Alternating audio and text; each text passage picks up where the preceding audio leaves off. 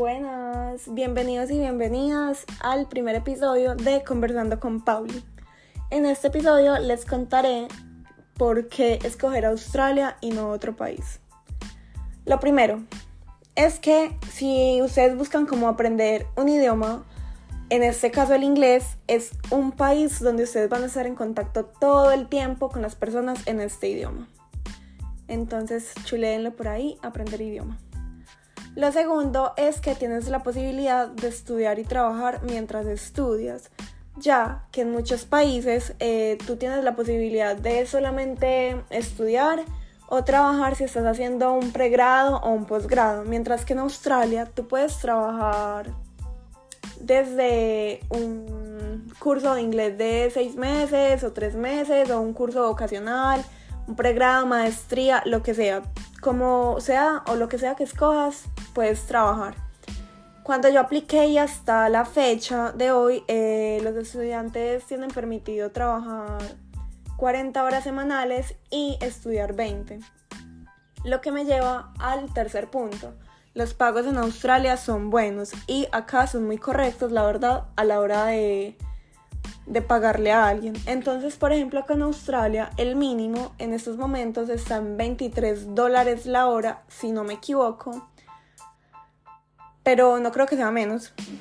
Y eh, pues acá los pagos son semanales y las personas normalmente son súper correctas y te hacen llenar pues eh, los documentos con tu cuenta o tu ABN, que es algo que se maneja acá en Australia, o el TFN.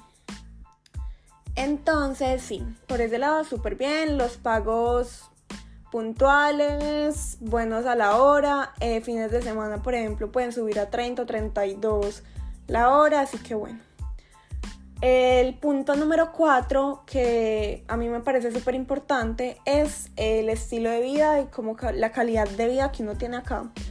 Porque eh, uno acá trabaja, pero se los voy a explicar así, trabaja pero ve la plata. Entonces tú tienes la oportunidad de comprarte tus cosas, de tener cosas buenas, salir, conocer y todo. Lo quinto es la seguridad que tiene el país. Por ejemplo, tú puedes usar tu computador o tu celular en el tren, en el bus, en la calle de noche y puedes ir tranquilo de que nada va a pasar. O sea, como siempre, debe haber riesgos, pero no es tan común que pase. Por ejemplo, yo llevo acá ocho meses y no he escuchado nunca un caso de algún robo o acoso o algo así. Porque eso es lo otro, y es que por ejemplo tú puedes salir acá si eres chica, puedes salir con falda o con un top corto y absolutamente nadie te va a decir algo o te va a tocar nada. Y por último, pero que me parece súper, súper, súper importante, es que es un país multicultural donde puedes aprender de las diferentes culturas que hay en el país.